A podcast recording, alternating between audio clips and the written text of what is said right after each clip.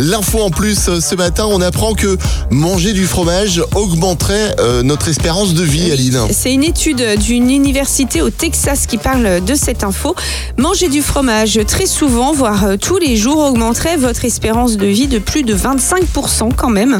Concrètement, vous risquez de vivre jusqu'à 100 ans et en pleine forme. Alors attention, il s'agit des fromages vieux, hein, comme le vieux euh, Bruges ou le Gouda vieux par exemple. Ouais, en gros, pour vivre plus longtemps, t'es en train de nous dire qu'il faut puer de la gueule. C'est ça. Tous les matins, Alex et Aline réveillent les Ardennes. De 6h à 10h, bonjour les Ardennes.